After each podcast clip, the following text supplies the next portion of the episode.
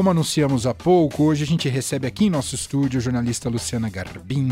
Está lançando o livro Expedição Antártida, uma viagem pelo extremo sul do planeta. O evento de lançamento, já vou divulgar logo de cara aqui é neste sábado, dia 27, às 6h30 tarde e noite, né? 6h30 na Livraria da Vila, que fica na rua Fradique Coutinho, 915 Vila Madalena. Então, lá na Livraria da Vila, vá até lá, porque aí você vai poder ter seu livro assinado pela Luciana Garbim, pelo Cleiton de Souza, que fez as fotos né, do livro e, claro, da reportagem que a Lu foi fazer lá pela Antártida e conhecer a nova estação brasileira, depois que a outra pegou fogo.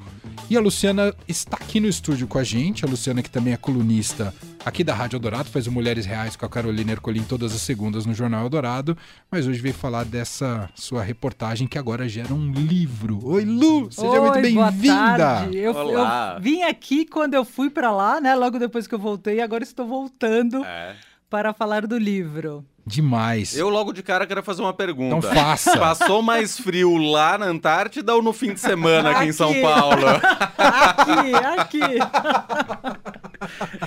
aqui, lá a gente tá preparado, né? Aqui é. nem sempre, né? Boa. Bom, Vamos primeiro ao ponto inicial. Quando é que foi a viagem, Lu? Foi em 2019. 2019. Até a ideia é que o livro já. Foi no pré-pandemia. Foi no pré-pandemia. Ah. A ideia até era já ter publicado esse livro, né? Mas aí veio a pandemia, a gente teve que adiar os planos. Mas acho que foi legal porque aí dá pra gente. Eu atualizei um pouco o que rolou ali, fui atrás das pessoas para ver o que, que, tinha acontecido com elas. Então, basicamente, a gente resgata o diário de viagem que a gente fez em fevereiro de 2019 e conta histórias do continente gelado, né, do chamado continente gelado, conta, resgata pesquisas que são feitas lá. A Antártida é incrível porque a Antártida mistura história, porque tem uma história riquíssima dos desbravadores, mistura meio ambiente, né, porque as mudanças climáticas ficam à vista ali, a gente via claramente as coisas ali, as pessoas que trabalham sentem isso. Mistura muita tecnologia, você só consegue ficar lá com o auxílio da tecnologia, né? Não é, é o único continente do planeta em que você não tem uma população nativa. Ninguém nasceu lá e ficou, né? As pessoas vão para lá, passam um tempo e voltam. E, e para você ter uma estação ali, demanda um investimento muito grande, tudo tem que ser muito pensado. Então, todo, todo aspecto que você olha, você encontra alguma coisa que faz sentido ali na Antártida, sabe? Isso que eu acho fascinante. E também por ser um, um território internacional, né? Ninguém é dono da Antártida. Hum. Isso eu acho muito interessante, assim. Em 2048, os países que hoje fazem pesquisa na Antártida vão se reunir para definir o futuro da Antártida. Mas até lá as, pe as, pessoas podem ir fazer pesquisas, mas elas não podem retirar nada de lá, né, a não ser para fins científicos. E você também não pode ter armas lá, sabe? Você não tem alguém que fale, não, isso aqui é meu e, e sai todo mundo aqui. Não, é uma convivência ali entre os países. Então eu acho isso muito rico. Que demais. É são vários países que fazem pesquisa são lá? São vários no... países e assim, e só podem é, decidir sobre, só vão poder decidir sobre o futuro da Antártida quem estiver fazendo pesquisa lá. Então, hum. assim, é a hum. ciência também mostrando a sua importância, né? Não, não adianta você ter uma base militar lá. Não, você tem que estar fazendo pesquisas Entendi. lá. Tem que ter ciência lá para você poder, daqui a um tempo, é, definir o futuro. E, e, assim, acho que é legal a gente lembrar que 70% da água doce do planeta está na Antártida. Eles têm jazidas de minerais riquíssimas. Hum. Então, assim, ainda não se tinha tecnologia para explorar tudo isso. Mas em 2048, o mundo. Quer dizer, se vê muito jeito... potencial de como se aquilo vê poderá muito ser potencial, explorado. Até com as mudanças climáticas, né? Que estão mudando o planeta. Então ninguém sabe daqui a né, algumas décadas como é que vai estar tá a situação do planeta. É. Então pode ser que se dependa muito da Antártida. Uau! Tem bases de diversos países, mas é meio que cada uma por si, com as suas experiências, ou não? É cooperativo ali que vai todo mundo se ajudando no, nas explorações e tudo mais? É interessante, por exemplo, os vizinhos dos brasileiros na Antártida são os poloneses. E aí, quando a gente foi para lá, eu passei um dia na estação polonesa. E ele e tem essas parcerias. Então, por exemplo, o navio onde a gente estava tinha teve por alguns dias ali uns poloneses, porque os poloneses pegaram carona no navio brasileiro. Então tem muito uhum. disso, sabe? Então, por exemplo, a gente tem che... vodka. o que tinha quando vodka não cheguei a tomar, mas o que tinha quando a gente chega, assim, eles eles trocam presentes, então os militares brasileiros levaram guaraná, eles gostam muito de guaraná. Vodka. e vodka em troca. A gente chegou, tinha um banquete ali pra gente, tinha uma bandeira brasileira oh. pendurada. Eles, eles é. gostam de fazer esses afagos, assim, sabe? Entre um povo e outro, que é, é bem legal. E tinha lá um chá, um café, tava super cheio de cookies, cookies poloneses. então a gente passou bem lá, foi bem legal. E acontece muito isso, né? Então, por exemplo, quando a gente chegou na Antártida, a gente chegou pela base chilena. Então uhum. tem muito essa coisa de você conviver com outros povos ali, né? É típico de um território internacional mesmo. Demais. Ô Lu, então foi 2019 você já tinha ido ou era a primeira vez? Primeira vez. E, e foi uma batalha, viu, para ir. Por quê? Porque eu fiquei. A gente ficou dois Janela de anos. Tempo? Não. Não, assim, você precisa ir com o auxílio da Marinha, né? Quem faz essa operação logística é a Marinha do Brasil. Hum. Então a gente ficou dois anos negociando ali com a Marinha. É, tem muito essas questões logísticas. Então eu lembro que uma vez que falaram, não, vocês podem ir, mas a gente teria que ficar 40 dias no navio. Aí eu falei, não, 40 dias já não dá, né? É muito tempo. Eu tinha filhos pequenos. No navio? É, no navio. A ah. gente ficou duas semanas no final, mas 40 dias já. É, então, dependendo do esquema logístico, fica muito difícil, né? Alguns pesquisadores ficam muitas semanas, né? Agora, a gente foi num avião da FAB, a gente foi, na verdade, de avião de carreira até Punta Arenas, né, no Chile, ali no extremo do Chile. E aí a gente pegou o Hércules da FAB, o velho Hércules, né, avião cargueiro da FAB, que é o único que voa, né, na, na, na, na, e frota que ali você brasileira. vai com as coisas, tudo? É, é. Quer dizer, não tem poltrona. tudo. Aqueles de filme americano.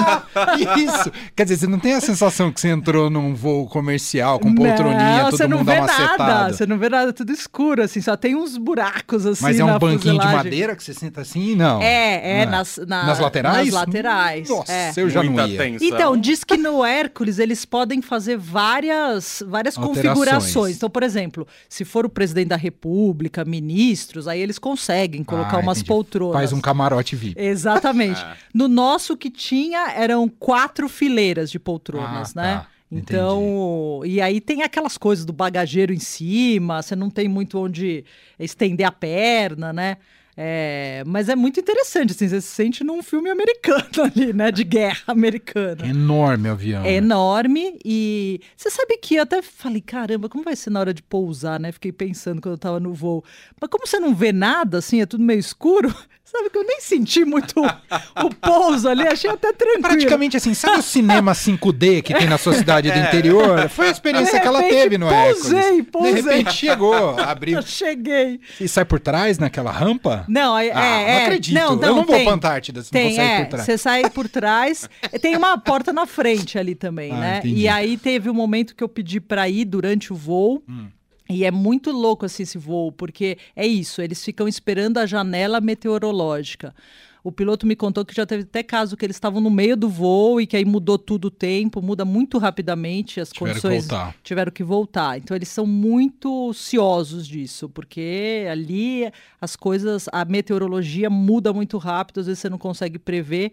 Então a gente teve muita sorte, porque a gente pegou um bom tempo, né, para os padrões antárticos, mas eu fiquei sabendo de muitos casos que as pessoas ficavam dias em Punta Arenas ali ou em Ushuaia, onde também já saíram várias operações antárticas, você fica esperando a janela meteorológica abrir, não abre e você não vai para a Antártida. Então tem muitos casos. Então assim, uma das coisas que eu tinha mais preocupação era isso, né? Depois de todo esse trâmite para conseguir chegar lá, dois anos de negociações, a gente chegar lá em Punta Arenas e não conseguir viajar. Mas, felizmente, deu e tudo vai certo. até Punta Arenas e aí depois pega um navio. Não, aí você pega o Hércules da FAB, né? No ah. nosso caso foi assim, tem ah. gente que vai de navio. Ah. O que aconteceu é que a gente voltou de navio. A gente voltou. Tem dois navios da Marinha, né? Hum. É, são dois navios. A gente foi no navio oceanográfico, de apoio oceanográfico Ari Rongel. Tem um outro também da Marinha, são eles que viajam para a Antártida. A gente voltou, aí hum. são quatro dias para você voltar lá da ilha Rei George, onde tem a estação brasileira, para Punta Arenas. Entendi. E aí você cruza o Drake, que é considerado o mar mais perigoso do mundo, é uma experiência. Uou, Eu falo bastante dele no livro. Não, o Drake e aí é uma... não há Dramin que dê conta do Estreito Nossa, de Drake. Então, você toma, você já começa a tomar dois dias antes, hum. né? Os remédios, assim, pro labirinto, porque o que faz a gente passar mal é o labirinto não tá acostumado a ficar chacoalhando. Carro nesse navio aí, eu desfaleço no primeira meia Muita hora. Muita gente passou mal, Emanuel. Mas sabe o que eu conto no livro? Hum. Eu, eu tomei o remédio, eu fiz tudo que eles mandam. Por exemplo, eles mandam você comer maçã. A maçã ajuda a segurar o seu estômago. É muito louco isso. E, e também eles te falam para nunca ficar com o estômago vazio. Eu achava que era o contrário, mas também. não. Você tem que sempre ter alguma coisa no estômago. Então, assim, o, o, próprio cozinheiro do navio passa mal, né? Então a comida eles já avisam que nesses dias não vai ser das melhores. E nesse dia tinha uma sopa com mandioca, virou uma coisa só ali. Eu falei, não, eu preciso comer. Era comer já a sopa, não era mais tomar. Falei, não, preciso comer essa sopa para eu poder ter alguma coisa no estômago. E aí eu consegui segurar bem, assim, mas a maior parte das pessoas passa mal. E aí eu tive uma experiência antropológica no navio que foi ir para a sala de Tinha alguns poucos militares que estavam conseguindo cruzar o Drake ali também sem passar mal. E eles estavam assistindo Rambo. Aí eu falei, meu Deus, isso eu não aguento. Aí eu falei, não, vou voltar pro camarote, porque o Drake eu aguento, mas Rambo no Drake já não dá. Um pouquinho demais. Aí achei um pouco demais. Aí achei um pouco demais. E, e é, é tipo pesca mortal, estreito. Sabe pesca mortal do Discovery? Aquelas ondas é, gigantes. É. é. Então, Ai, o que, que eles fazem hoje? Eles ficam monitorando a meteorologia também para tentar passar quando as ondas não estão muito gigantes, né? Então, quando a gente passou, as ondas estavam a mais ou menos 4 metros e meio de ah, altura. o que é considerado sussa para os padrões deles. Mas assim, eles amarram tudo no navio. É, é, muito interessante isso. Então, assim, a porta da geladeira é amarrada, todas as cadeiras são amarradas. Senhora, põe a mão para trás que a gente vai te amarrar agora aqui Não, nesse Os poste. aquecedores, tudo é amarrado no navio, tudo é amarrado. E aí eu lembro que no nosso camarote. É, só tinha duas mulheres no navio, eu e a Sônia Bride, que estava indo cobrir pelo Fantástico, né? A jornalista também estava indo cobrir pela TV Globo. E aí eu lembro que no nosso camarote ali, que é como eles chamam, né, o quarto no navio, tinha uma cadeira que não estava amarrada. Eu falei, gente, essa cadeira aqui, né, não vai amarrar? aí alguém me falou, não, essa cadeira é muito pesada. Ela é muito pesada. Essa daí não, não tem problema. Que nada. Quando entramos no Drake, a cadeira voou, ficou lá quatro dias no chão, porque é isso, ninguém cata nada. Então você não consegue abaixar para catar, você tem que ficar se apoiando né, nas paredes. E, e eles contam histórias assim muito mais aterrorizantes, sabe? Então, por exemplo, é, é, o navio leva muita coisa também. Então tinha lá tratores. O navio que eu tava tava levando tratores. Então você tem que amarrar muito, porque imagina o trator indo de lá para cá, né? Acabou, né, o navio. Acabou o navio. ah. E eles contam histórias assim de ondas a 9 metros, sabe? 10 metros, que realmente as pessoas ficam com muito medo, né? Nossa, Luciano, você tá de parabéns. Você já venceu na vida. Quem passou em estreito de Drake, de Drake. Já... Não, qualquer desafio gabaritou, que eu tenho na vida gabaritou. agora eu penso, não, depois do Drake já tô preparada. Esse foi o maior momento de tensão. Quer dizer, tirando o Rambo, esse foi o maior momento de tensão da viagem? Não, olha, teve um momento que eu fiquei tensa. Foi maravilhoso, mas eu fiquei tensa, porque a gente foi num lugar incrível que tem lá, que eu conto bastante no livro também, que chama Ilha Deception. É a cratera, lá tem muitos vulcões, tem cerca de 90 vulcões. É a cratera, você consegue entrar no navio numa cratera alagada de um vulcão. Então é muito impressionante, porque tá frio, você vê blocos de gelo e, e forma como se fossem umas prainhas na borda ali, né, da cratera. E você vê, você, quando você se aproxima, você vê nuvens de vapor brotando, porque tem água quente brotando, assim. Você está no meio Uau. do vulcão. Uhum. É muito impressionante. E aí a gente conseguiu fazer um voo de helicóptero, né? Para sobrevoar ali a boca da cratera. E bom, tava demais, né? Imagina as paisagens. Só que aí, quando eu tava no helicóptero, eu pensei, meu Deus, eu tenho um casal de gêmeos de cinco anos e eles estão lá com o pai no Brasil. Eu tô aqui no continente com mais ventos do planeta, mais Veja seco. o peso dramático. Eles estão lá mãe, com né? pai no Brasil. Aí e olha que a mora o culpa da mãe, né? Olha É. a culpa da mãe. E aí me deu um desespero, assim. Eu falei, meu Deus. Aí o Cleiton, né, de Souza, que tava comigo, fotógrafo, eu falei, ô Cleiton, ele lá, né, animadíssimo, tirando fotos com a porta aberta do helicóptero, amarrado pelo cinto. Aí eu O próprio falei, Rambo. o próprio Rambo. Aí eu falei, ô Cleiton, acho que já tá bom, né? Vamos pedir pra descer? Aí o Cleiton falou pra mim, imagina, Lu, olha essas paisagens, você vai perder isso aqui? E eu lá, eu me sentindo a mais culpada das mães, né? Falei, meu Deus, e agora? Se esse helicóptero, né? Helicóptero já é meio, você já se sente meio frágil ali no lugar com mais ventos do planeta. E aí, né, eu falei, ai meu Deus, e agora? Comecei a rezar lá de cima. Aí, aí foi muito interessante, assim, porque quando pousou o helicóptero, pousou no navio, né? Mas parecia que eu tinha chegado na terra firme, assim, sabe? Eu agradeci, falei, ai, pronto, agora não me sinto tão mamãe. E me explica, as pessoas ficam dentro da, da estação o tempo inteiro por causa do, do, do- do- enfim, como é o clima tão rigoroso? o- Então, o- quando a gente foi, a estação tinha acabado de, de terminar, ainda tinha operários chineses, porque quem construiu a estação brasileira foram os chineses, né? É, foi feita uma concorrência internacional para se reconstruir, porque na verdade existia uma outra estação brasileira que pegou fogo, né? Até morreram dois militares tentando apagar as chamas, e aí teve um longo processo ali e teve uma concorrência internacional. E essa empresa chinesa é que, que, que ganhou a concorrência e que construiu. E aí eles levaram, Emanuel, assim, a, a estação em pedaços e montaram a estação. Eles fizeram na China, a maior parte, e levaram da China até a Antártida em pedaços e montaram a estação como se fosse um Lego, assim, peças Que de Lego. loucura. Então, quando a gente chegou, a gente ainda encontrou muitos operários chineses, porque a estação já estava pronta, mas ainda faltava meio o habite da estação. Então, a gente não chegou a dormir na estação, sabe? A gente ficou dormindo no Ah, iam navio. pro navio. A navio gente fica dormia, no, atracado lá. fica ancorado na Ancorado. frente da, da estação ali. Entendi. Então, a gente Pegava ainda... um botezinho, é isso? É, pegava um bote, e aí é muito curioso, porque quando você pega o bote, sempre vão dois mergulhadores, né, da marinha, por questão de segurança, e eles sempre saem, quando eles avisam, eles falam, estamos saindo com seis almas, por exemplo, se forem, né, seis, seis Almas? pessoas. Seis almas e tipo um dois cemitério. mergulhadores. Vou com umas almas aqui. Não, e seis almas e dois mergulhadores. E aí, coitados, toda vez eles escutam a mesma história. Pô, mas mergulhador não tem alma, né? Porque se são seis almas e dois mergulhadores. Então lá tem muito dessas histórias, sabe?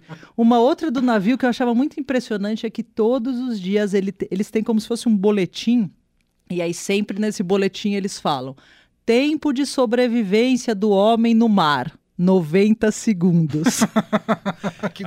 Ou seja, não tente se aventurar no mar gelado que você morre em 90 segundos, né? Então, então tem coisas assim que quando você vai pela primeira vez é, é muito impressionante. E aí eu tentava anotar tudo isso, assim, sabe? Eu gravar para poder justamente depois poder transmitir para as pessoas essa, essa surpresa que me causava vendo esse tipo de, de informação, né? Ou de, sei lá, boletim ali. E o traje? O que, que você tinha que usar para enfrentar o frio? Então, o traje, você leva algumas roupas, então assim, eles falam, você tem que levar, por exemplo, segunda pele, são sempre por camadas lá que eles falam, né? Então você tem a segunda pele, por exemplo, é a primeira camada.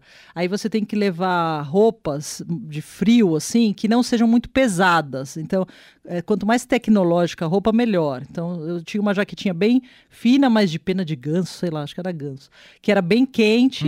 Então, era, essa era a segunda camada. Então, você vai pondo camadas. E aí, a Marinha empresta as roupas mais pesadas. E tinha uma lá que era muito famosa, que é o tal do Mustang. Mustang acho que é a marca, mas é um macacão é, laranja. E esse Mustang todo mundo quer porque fala que se cair no mar, leva um pouco mais para congelar. De 90 vai Só pra... que aí eles ficam discutindo. Três Bom, minutos. É, era assim, é três, é cinco, é oito, ninguém sabe muito bem, mas É. a gente usava muito esse Mustang. Então, para você ir no bote, por exemplo, você só pode ir de Mustang. Então, você tem que seguir regras ali, porque como é um território muito inóspito, você tem que seguir as regras, você se compromete, você faz um termo ali de responsabilidade quando você viaja. É, no navio você tem as regras militares que você tem que seguir, enfim para que tenha segurança para todo mundo, você tem que se comprometer a seguir o que eles determinam. Entendi. E algum tipo de calçado especial também? Sim, sim. A bota também a gente pegou, né?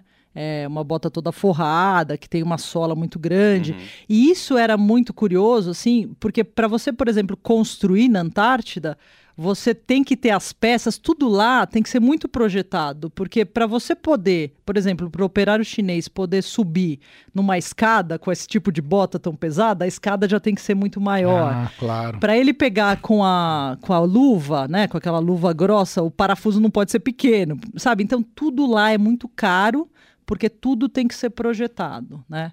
E aí eles também te dão uns óculos especiais, porque é muito forte a radiação.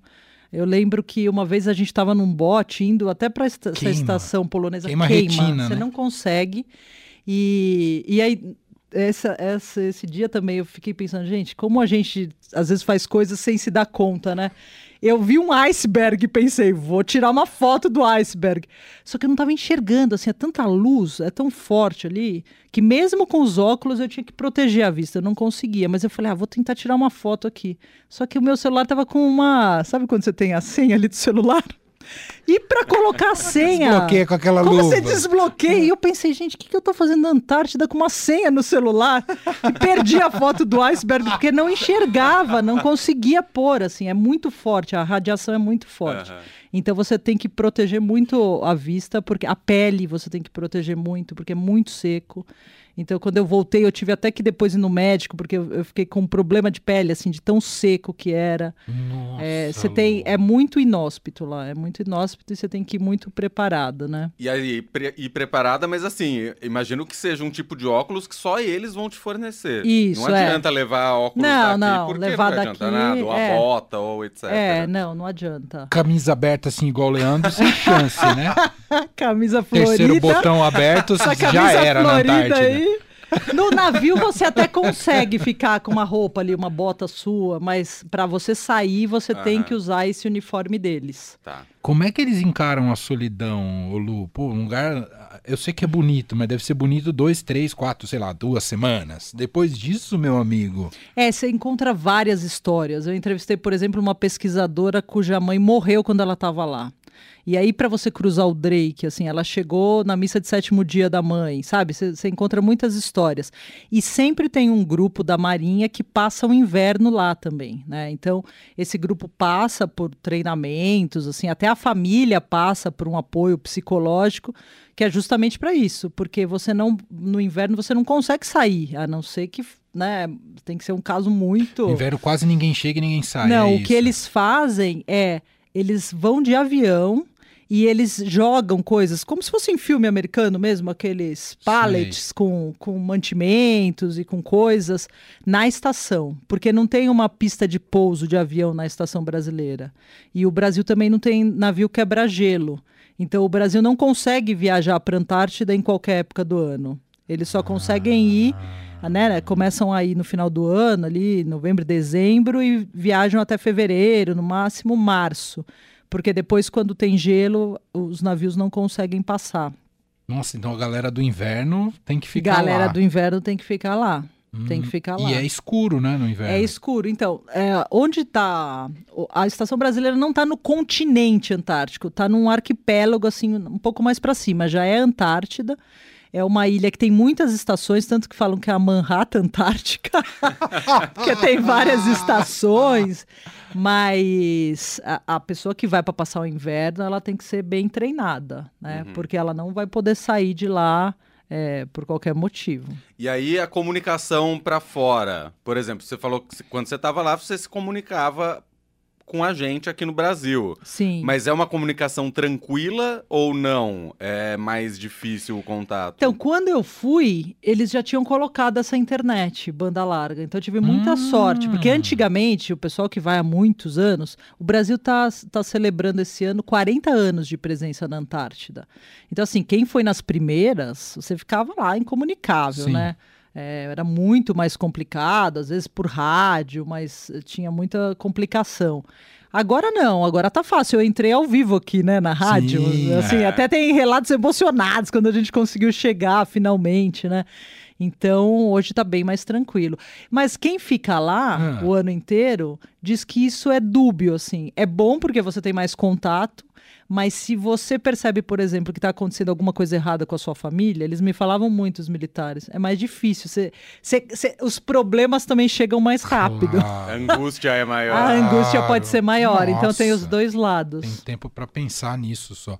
É, o Clayton de Souza, que foi com a Luciana Garbim, repórter fotográfico aqui do Estadão, mandou para a gente um depoimento também para falar sobre como foi fotografar a Antártida e como é que foi a experiência para ele. Vamos ouvir juntos aqui? Boa tarde, Manuel. Obrigado pelo convite para falar sobre o livro. A experiência de ter ido para a Antártida foi uma coisa incrível, né? É o continente mais isolado, mais inóspito, creio que o mais frio e também o mais seco do planeta. É, a gente gestou durante muito tempo o sonho de ir à Antártida. Ele foi adiado por vários motivos. A Lu conta tudo isso no livro, é bem interessante. Mas quando finalmente aconteceu, foi incrível. Eu acho que talvez tenha sido é, a experiência mais interessante como fotógrafo na minha carreira toda. E aí tem outras grandes coberturas que eu já participei mas essa é muito especial por estar em um lugar do planeta em que poucas pessoas estiveram e que talvez muitos dos lugares que nós fomos outras pessoas não irão e talvez nunca tenham visto. Fotografar lá é uma coisa difícil, porque o primeiro, o primeiro problema ou a primeira dificuldade, melhor, é o frio, né? Claro. Eu fotografava com uma luva que você puxava a ponta do indicador e do polegar da mão direita para que eu pudesse controlar os botões da câmera, mas isso tinha que ser durante muito pouco tempo e muito rápido, porque a ponta do, do indicador e a ponta do polegar para fora, naquele frio, é, ela congela muito rápido, começa a arder, começa a doer e você pode até correr o risco de perder a sensibilidade na ponta dos dedos ou ter um problema pior. Né? Então eu tirava a câmera, fazia ali algumas fotos e recolhia de novo dentro para dentro da luva até que ele esquentasse de novo. Teve até uma passagem muito engraçada que nós é, voamos num helicóptero da Marinha sobre a cratera de um vulcão que chama Deception. É um vulcão que a cratera foi inundada, mas até hoje é um vulcão ativo. E quando nós fomos voar de helicóptero, o piloto perguntou: Como é que você vai fotografar através da janelinha do helicóptero? Eu disse: não, eu quero voar com a porta aberta, que é em geral como a gente voa quando vai fazer fotos aéreas. Ele disse: ok, se você acha que tudo bem, se você quer ir com a porta aberta, fica à vontade. Né? E subimos eu e a Lu no helicóptero. Ele abriu a porta, travou e decolou. É, só não avisou que lá em cima a temperatura que deveria já ser ali menos 2, menos 3, a sensação térmica devia ser de menos 30 e que fotografar ali, naquele vento, naquela temperatura, era uma coisa bem difícil. Mas é, conseguimos fazer, foi uma coisa legal. Acho que conseguimos produzir imagens inéditas. Com, a Lu conta isso no livro e valeu muito a pena ter essa oportunidade de estar nesse lugar. Foi uma coisa impressionante que com certeza eu vou levar comigo sempre e quero voltar. Ir à Antártida te dá vontade de voltar à Antártida.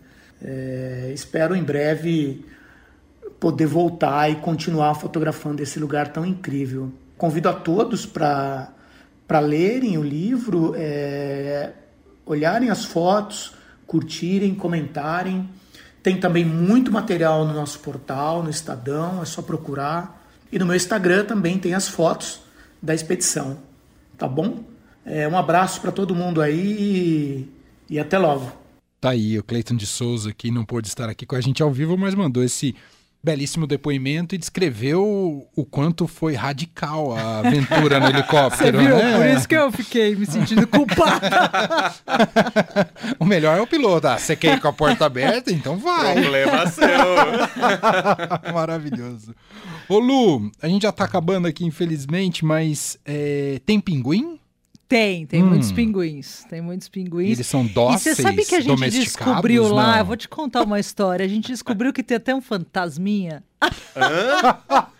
Ela fala de maneira fofa, um fantasminha. Ah. Eu até conto essa história no livro, assim. As pessoas ah. que vão há bastante tempo falam que tem um fantasma camarada que protege a estação brasileira. Proteger a antiga, né? Não sei se vai continuar protegendo a nova. Mas tem umas histórias muito legais. Ele tem até nome, ele chama Johnny. E as histórias são muito boas. Uma das histórias, vou contar rapidinho, Conta. é de uma turma é. da USP, né? Pesquisadores da USP que tinham tinham saído para pegar crio. Crio é um, é um crustáceo que tem lá, tipo um camarãozinho, né? Que, que diz que é muito proteico, assim. Ele é estudado até como uma saída para fome no mundo, enfim. E eles saíram e aí eles deu problema no bote que eles estavam. O, o o motor parou de funcionar e eles viram que eles estavam sem remo e que eles estavam se afastando, né? Ah, que gostoso. Ali, gostoso. Delícia. À noite, à noite. E, e aí começaram a gritar, mas já estavam longe e nada, né? Falaram, bom, agora vamos morrer, porque a, é, a, a estação fica na Baía do Almirantado, mas eles estavam se afastando. E aí, bom, naquele desespero, aí de repente sai um militar lá de dentro da estação com uma lanterna Aí mirou neles ali, viu? Porque tem a, a parte refletora ali, né, do, do macacão, e conseguiu resgatá-los, né? E aí depois falou, bom, mas por que, que você saiu nesse horário com uma lanterna na mão, mirou aqui? Ele falou, não, porque começaram a bater na estação ali. Você tá brincando. É, é. E mas quem bateu? Ninguém bateu, eu escutei bater. E aí falam, por exemplo, que isso foi o Johnny que bateu Nossa, ali. Nossa, arrepiei aqui, hein? então tem várias dessas histórias que eu conto também, mas assim, o bom é que é um fantasma que sempre ajuda, né? Então as pessoas falam com muito carinho ali, quem vai sempre nas operações Johnny fala é muito bem boa. do Johnny, isso aí. é uma das almas a mais contadas lá no bote. É, exatamente. Seis, sete almas, na verdade, hoje aqui com a gente, né, Johnny? Ó, vamos fazer fazer o convite de novo, então, sábado. Sábado. Seis e meia, isso. Isso, na Livraria da Vila, lá da Frade Coutinho, estão todos convidados. E, assim, é um território que a gente precisa conhecer melhor, assim, é um território incrível. Então, eu queria, assim, tem muito material nosso no site do Estadão, os especiais que a gente fez, os diários. Então, quem não puder ver o livro, dá uma olhada no site, mas, por favor, leiam também o livro. Aí no sábado, evidentemente, vai estar à venda, vocês vão estar autografando lá o livro, mas Isso já mesmo. dá para comprar ou não? Dá para comprar no site da editora Letras do Brasil, que foi quem editou o livro. Então, Letras do Brasil, entrando lá, Isso, só procurar letrasdobrasil.com.br já tem lá. Legal. E aí você consegue já adquirir o seu belíssimo livro da Luciana Garbim, Cleiton de Souza, lançando oficialmente nessa semana com esse evento no sábado, seis e meia, Livraria da Vila. Vai lá tirar uma foto, pegar o autógrafo, que vale os, os fiotes vão estar tá lá juntos? Vão estar tá lá. Estão tá grandes lá. já. Já estão com nove anos. É, tá nove anos. É isso. Por falar nisso, só para registrar, Por os favor. ouvintes estão amando, amaram Ai, o nosso papo loucos para ler o livro Oba. e tal. Vou registrar aqui a mensagem da Emília, que diz que, como mãe de gêmeos de 7 anos, ela te entendeu ela bem entende. naquela passagem do meus filhos estão no Brasil. Com o pai, tem esse detalhe. Com o pai. pai. E o Paulo Magrelas, que é de Embu das Artes, tá ouvindo a gente lá, ele adorou tudo, você contando, ele falou que passou um filme na cabeça Ai, dele, que mas que a parte do Rambo realmente foi a parte mais Não, trágica. A parte do Rambo no Drake é uma experiência antropológica. Você conseguiu identificar qual Rambo era? Eu né? acho que era o 3. Eu tava até pensando quando eu tava falando pra vocês. Não é? Era algo bem trash, era algo bem trash. Maravilhoso, Maravilhoso, muito bom. Gente, Luciana Garbim tá na Eldorado também todas as segundas com Mulheres Reais com a Carolina Ercolim, por volta de 8h15, 8h20, no Jornal Eldorado, lançando livro e sempre passa aqui pelos microfones da rádio e faz um belíssimo trabalho uh, jornalístico no Estadão. Obrigada, Obrigado, viu, meninos. Lu? Obrigada. Beijo Amo vocês. você. Boa Beijo. tarde para todo mundo.